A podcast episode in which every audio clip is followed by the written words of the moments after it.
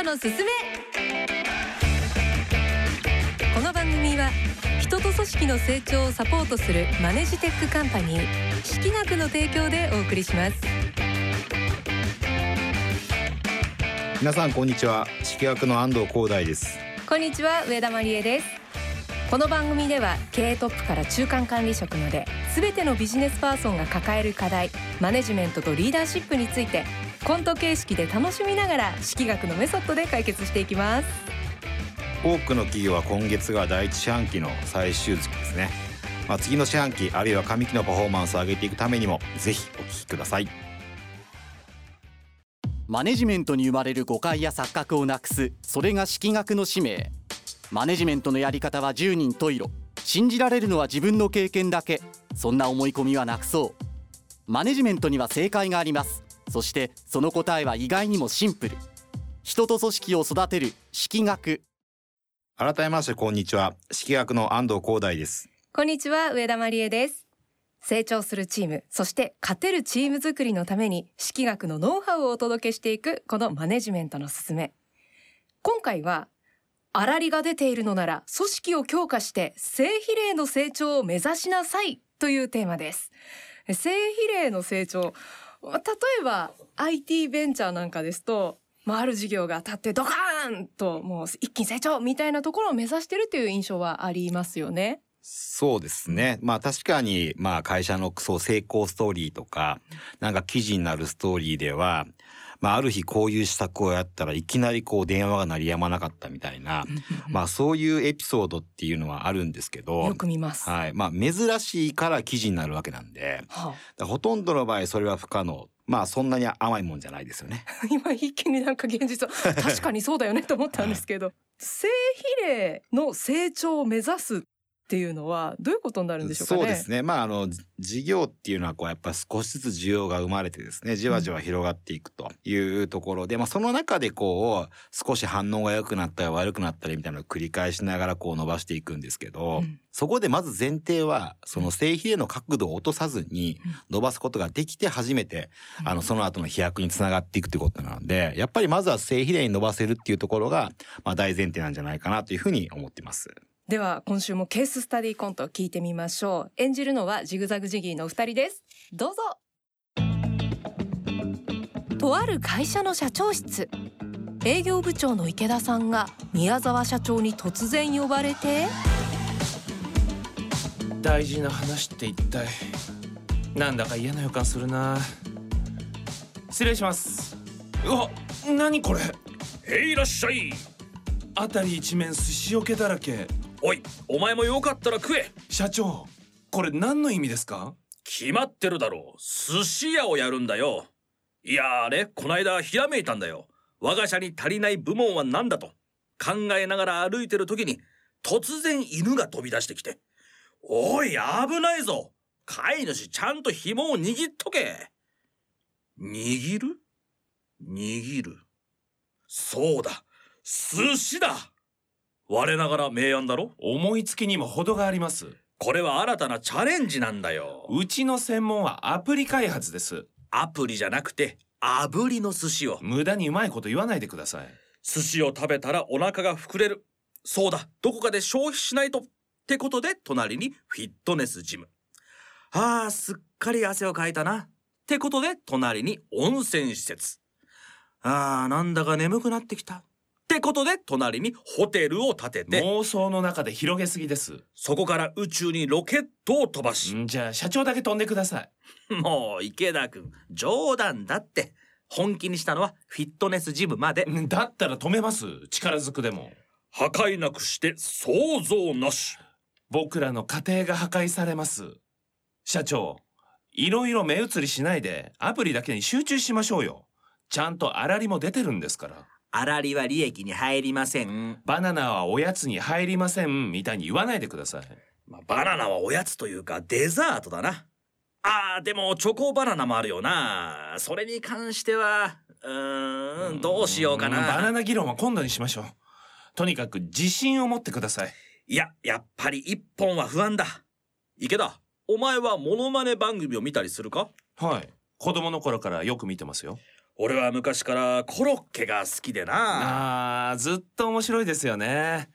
五木ひろしをロボットにしたり森進一が恐竜になったり。な？あの人がまさにすごいのはレパートリーが豊富なんだよ。それは俺らの世界でもそう。いくら細川隆に似てても一本だけじゃ先細るんだよだから今度は北島三郎、うん寿司にうっすらかけないでください。アプリ開発があったかご飯。そこに何かをちょいと混ぜれば。例えに例えを重ねないでください。手数は多い方がいいんだよ。だとしてもまだまだ今じゃないです。仮に何かを始めるにしても細川隆を極めてからです。細川隆えどういうこと？自分で始めた例えですよねとりあえず北の酒場に行こうか。長い髪の女はいません。もう池田君お人よしだな。口説かれるのはちょっと下手ですよ。これって若いリスナーに伝わるかね？それはおいおい確認しましょう。すいません。話を元に戻します。宮沢さんが会社を起こしてアプリ開発を始めて10年。僕が入ってちょうど7年。いろいろ苦労もありましたけどようやく軌道に乗ってきたんですからなんとかこれを伸ばしましょうよもうだったら俺はどうしたらいい？変な事業を考えないで組織づくりに向き合うんです。よーしわかった。求人かけて善と有望な若者を呼ぼう。そんな彼らを手厚くもてなしまるで家族のように育てて。そうまさに宮沢ファミリー。北島ファミリーみたいになってる。そして宮沢聡記念館を。んだから新規の事業はやめてあのコントの中のはい。一本は不安っていう言葉、うん。私もちょっとドーンと胸に響きました、理解できるなと思いました、うんうんあの以前安藤社長があるスタートアップ企業の社長に、うんはいはい。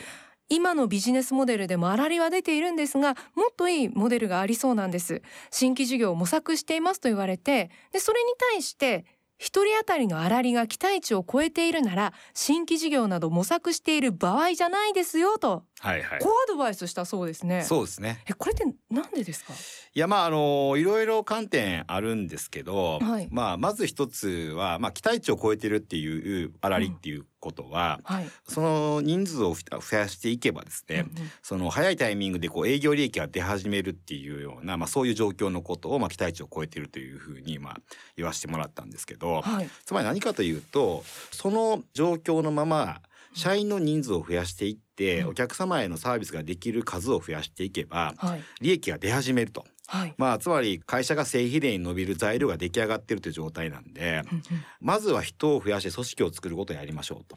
はでもその組織作りってめんどくさいんで。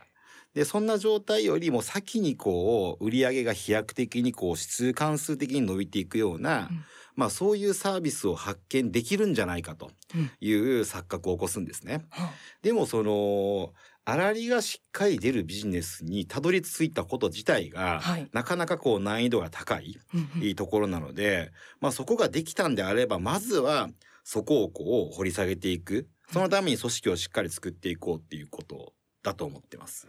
えなんかやっぱりうまくいったら次を求めたくなってしまうのが なんとなく人間の差がのような気がするんですが。そうですね。うんだからね、その次を作る時もやっぱポイントがあって、はいまあその人によってですね、粗利をしっかり、粗利がしっかり出るようなビジネスをはい。作るっていう、まあセンスとかもあると思うんですけど、はい。やっぱこれって結構難しいことなんですよ。で、ポイントはその一つの事業がしっかりこう広がって、例えばマーケットのシェアを取るとか、その領域で有名になるとか、うん。ある程度圧倒的に、まあ圧倒的とまで言わないにしても、まあそれなりにこうシェアが取れてる状態で横軸にもう一個新規事業を作るのと、はいまだそのしっかり広がりも切っていない時に横軸で新しい事業を作るのでは全く難易度が違って、はまだ広がってない時に新しいものを作るっていうのは1個目の事業を作るのと同じぐらい難しいんですね。なのでどうせ新規事業をするんであればしっかりこう深く広がって後にあの作った方が圧倒的に難易度が低いっていうことになりますね。これうちの会社なんかもそうで、はい株式会社式上って4年目4年で上場したんですけど、はい。その上場のタイミングって本当にこう対面のコンサル事業が売上の99%ぐらいってはあ。でその後クラウドのサービスとか、はい。人材紹介のサービスとかあとはファンドとかまあはい。そういうのをやったんですけど、はい。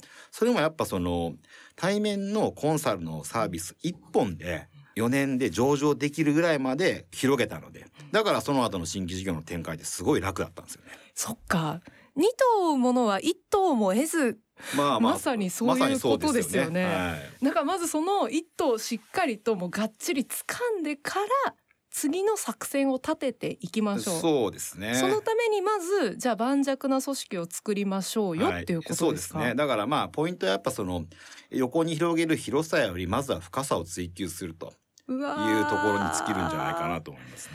でもじゃあ一つをまず深く。そうですね。あのいけると判断できたものに関してはね。要はそのマーケットニーズがないものをいかに深くしても意味がないので、はい。そのマーケットニーズがある状態っていうのがやっぱその一定の粗利が出る商売になってるってことうんうんうんはマーケットニーズは獲得でき始めてるってことなんで、うんうんまあそれをこうやっぱ深く広げていくってことはすごい大切だと思いますね。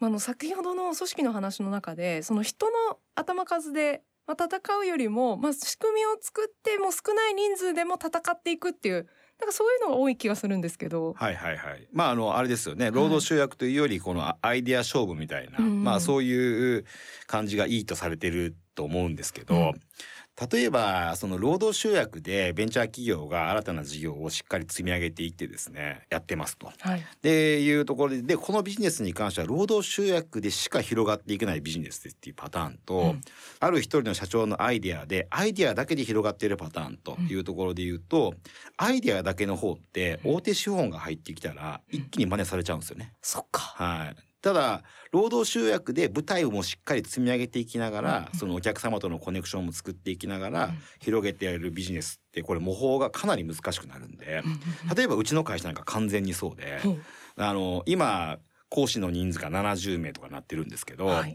70名の講師を大手企業が例えばうちと同じコンサルをやって真似しようと思ったら不可能なんですよ。真似できないですよ。まあ真似しようと思ったらうちと同じ年数かもっと長い人数でかかるんで僕らは大手が入ってくるリスクはほぼゼロなんですよね。かなり模倣は難しい状態になってるんですけど例えば本当にあの分かりやすいビジネスアイデアだけのコンサル会社になってしまうとそのアイデアを真似されたらおしまいなんで実は労働集約って模倣可能性をかなり低くするという意味ではその参入障壁にもなるとですはいね。、勉強になります。来週もよろしくお願いしよろます。しくお願いします。マネジメントのすすめいかがでしたか？この番組では組織運営に悩みを持っている方のお悩みや失敗談疑問などをお待ちしていますラジオ日経のホームページからマネジメントのすすめのサイトにアクセスしてメッセージをお寄せくださいこのマネジメントのすすめの番組サイトは毎週の放送のまとめや収録風景などもお届けしていますこちらもぜひご覧くださいそれから式薬のメディア式薬総研もぜひご覧ください。そして来週のこの番組はマネジメントはシンプルというテーマでお届けします。まあ、今週もねシンプルに考えた方がいいよなんて話もありましたが来週はさらにこの考えを深く聞いていくことができそうですでそれではまた来週この時間にお会いしましょうマネジメントのすすめお相手は式薬の安藤光大と上田真理恵でしたこの番組は人と組織の成長をサポートするマネジテックカンパニー識学の提供でお送りしました。